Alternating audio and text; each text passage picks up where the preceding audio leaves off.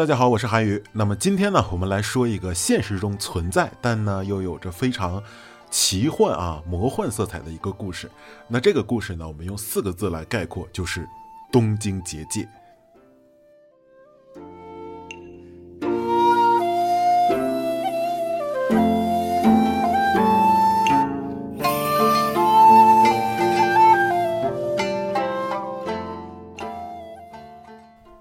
结界这个词啊，它是一个佛教用语。那它的意思呢，就是形容一个具有法力的啊，具有这么一个保护性质的这么一种能量罩。那在日本东京这个地方啊，就存在着一个结界。当然，这并不是一个都市传说啊，而是日本政府确认存在的。那至于为什么呢？后面我们会讲到。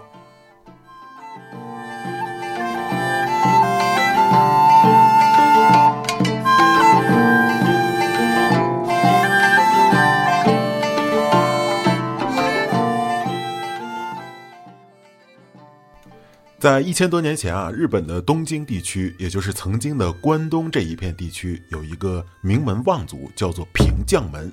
那当时呢，这个日本的天皇啊，叫朱雀天皇。呃，当时的天皇是住在京都的啊。这个朱雀天皇啊，当时的势力呢比较小，对全国的这个贵族控制力啊，并不是很强。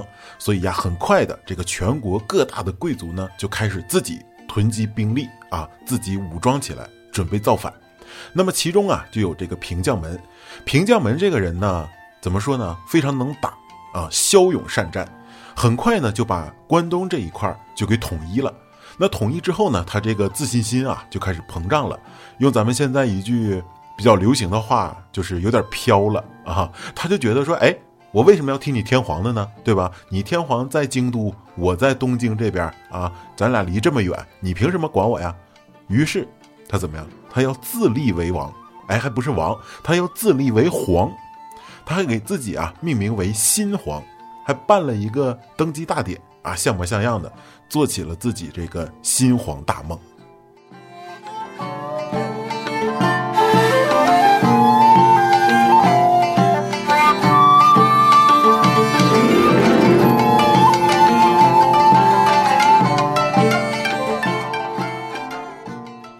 这个平将门啊，一登基不要紧，朱雀天皇直接怒了啊！就是你这小子啊，本来就是我手下的一个贵族而已，现在敢自立天皇了啊，还称自己是新皇，不行，这我得弄死他。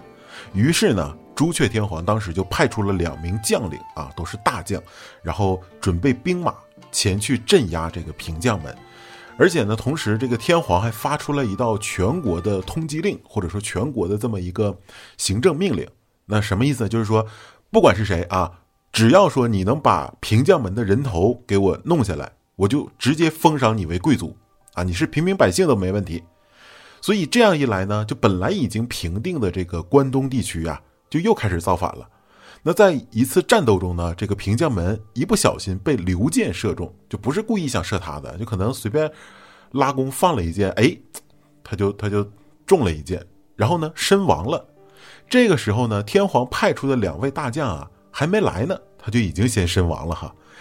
这个把他打死的那伙人一看，哎呀，这平将门死了。那既然天皇有这么个命令，咱们就响应天皇就办吧。于是呢，这帮人就把这个平将门的头给割下来了，邮寄到这个京都去了啊。走的是快递啊，当时可能也是顺丰啊或者申通这种，非常快啊就到了。这天皇一看，哎呀，这。我这命令有结果啊啊！这个平将门头也来了是吧？好，当时就毫不犹豫啊，就把这个平将门这个头啊插在一根杆子上，就立在城门外了。这叫什么？枭首示众。呃，很多朋友都听过啊，这个斩首示众。这个斩首示众跟枭首示众啊，它是不同的刑罚啊。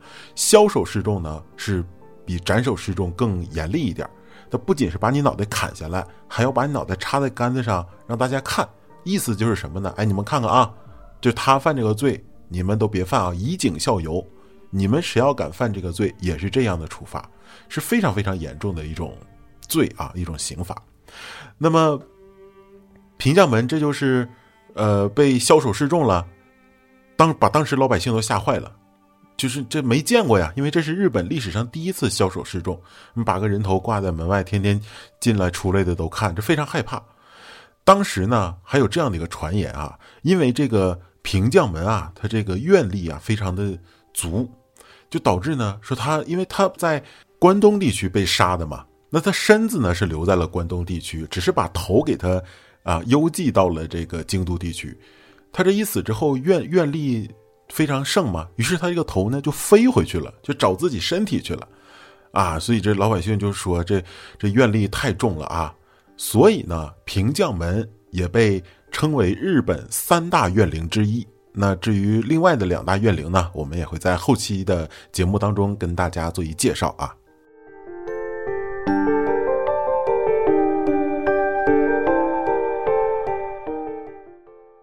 那六百年后呢，关东这个地方呢，就由德川家康来统治了哈。呃，像东京这个地方呢，当时叫做江户嘛。呃，当时在德川家康的这个治理下，还是非常繁荣的啊。不得不说，这个德川家康也是一个很有能力的人，所以他把当时的这个江户地区治理得非常好啊，百姓安居乐业啊，这个也很繁荣啊，商贸啊什么都很都很丰盛，都很繁荣。而且呢，这个德川家康啊。他自己非常非常崇拜平将门，因为本身呢，德川家康也是有这个造反之心的哈。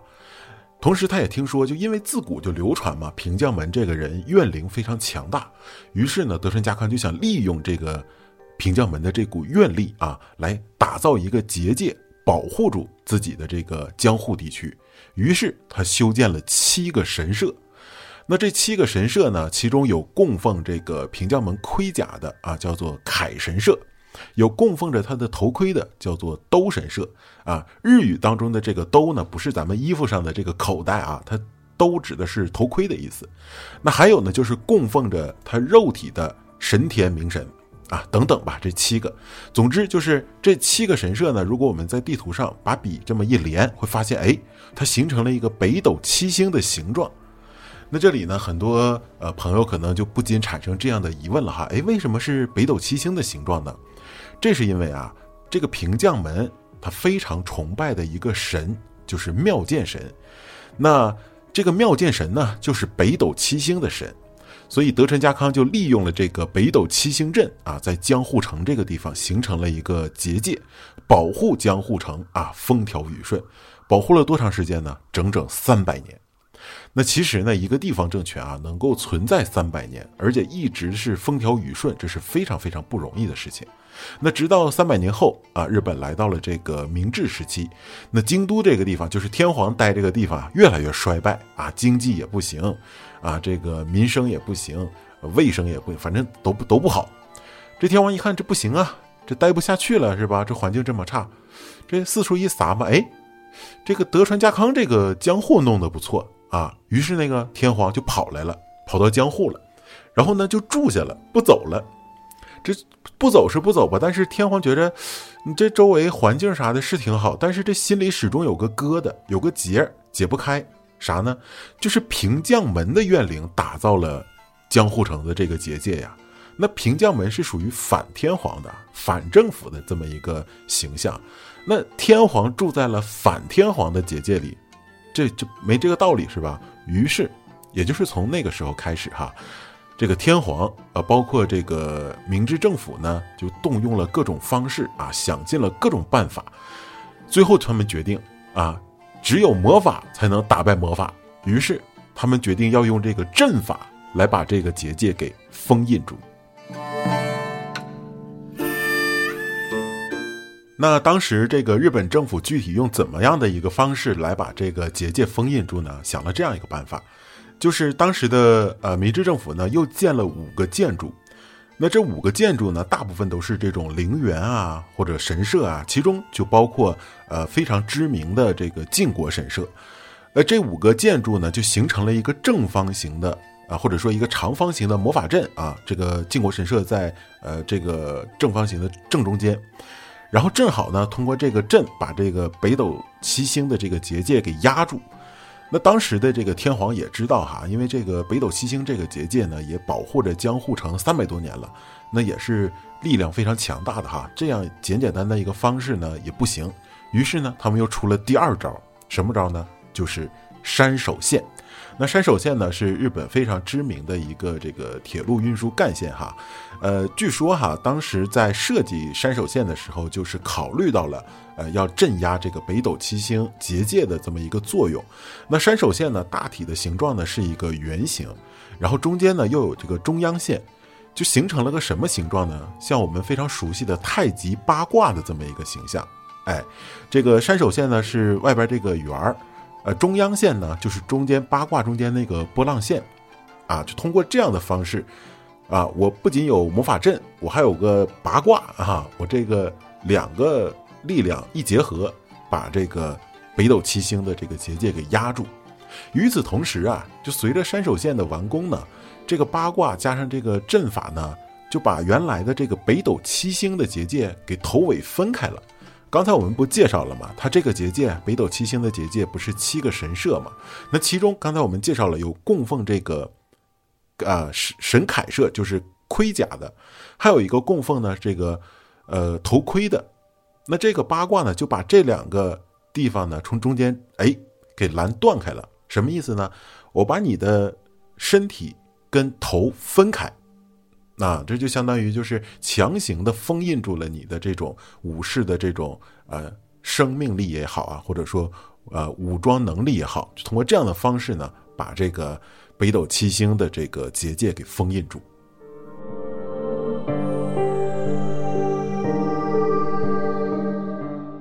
虽然是封印住了哈，但是也在后续的过程中呢，发生了很多很多离奇的事情。举个例子来说哈，这个山手线。呃，马上要完工的时候，发生了知名的这个关东大地震，啊，当时就是非常严重啊，呃，很多的这个百姓啊、生命啊、财产啊都受到了呃损害。那当时就有一个传闻啊，说这个这个大地震发生了，就是平将门的这个愿力啊，在阻挠山手线的完工，啊，不让你形成这个八卦阵。同时呢。这次地震还把之前的那个四方阵的东南角，叫做驻地本院寺的这个建筑给破坏了，啊，相当于就是把这个四方阵有个角给挖掉了。但当时呢，天皇也没觉得怎么样哈，说就是呃，挖掉就挖掉吧，对吧？应该是没什么问题。那后来呢，在第二次世界大战的时候啊，这个美国派出轰炸机来轰炸东京的时候，都是从这个四方阵的。东南角进来的，也就是说都是从这个本愿寺的这个位置进来的哈，所以你不得不承认，这好像也是一种冥冥之中的巧合吧，以至于说后来日本投降之后哈，这个天皇第一时间就翻修了这个驻地本愿寺，就把这个角给补上了。那其实讲到这儿呢，相信大家也能够感觉出来哈，这个日本还真是一个神奇的国度哈，这个连政府都在使用法律来治理国家啊，安排这个基础设施建设。那不知道这样的故事你听完之后有什么感想呢？